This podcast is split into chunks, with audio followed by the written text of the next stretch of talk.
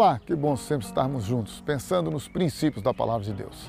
Quando a gente fala sobre princípios, porque nós estamos falando de coisas que são atemporais. Não importa a cultura, não importa o modelo, não importa o país, não importa a sociedade, não importa o ano, o tempo, nada disso interfere nos princípios de Deus. Os princípios da palavra de Deus, eles são eternos, porque a Bíblia diz: céus e terra passarão, mas a minha palavra permanecerá.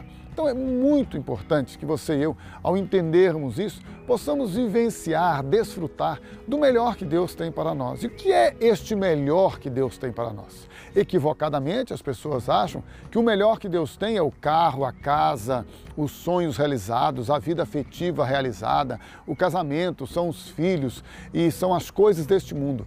Isto é um erro terrível.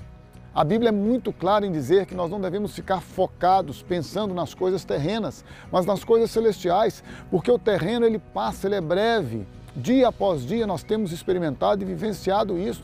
Quantas pessoas dormiram ontem e não acordaram hoje e assim sucessivamente, todos os dias nasce gente, morre gente, mas a alma que você e eu possuímos, ela é eterna, ela estará para sempre, ou com Deus ou debaixo de condenação, debaixo de juízo. Isso, obviamente, digo para aqueles que creem na palavra de Deus.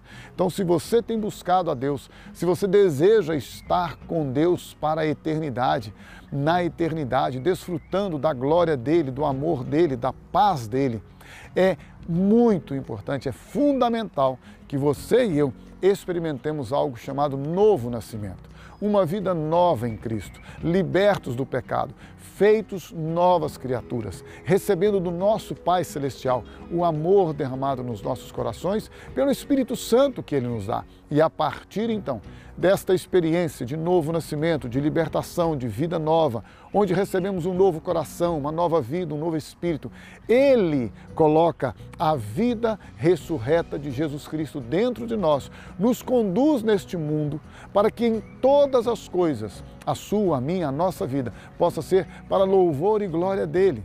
Quando nós vivemos assim, o nosso casamento, os nossos filhos, a nossa família, nosso emprego, nossa profissão, nosso trabalho, tudo que somos, tudo que temos, consagrado a Ele, para a glória dele, assim nós temos a certeza e a convicção de que quando Jesus voltar, e Ele voltará, segundo as Escrituras Sagradas, Ele nos achará separados, santificados, vivendo para a glória dele, e então Ele dirá para nós: Vinde, benditos de meu Pai para que você e eu possamos estar para sempre no lugar que Ele disse: Vou preparar-vos lugar. Entrega a tua vida a Ele, confia nele e descansa, que o mais Ele o fará.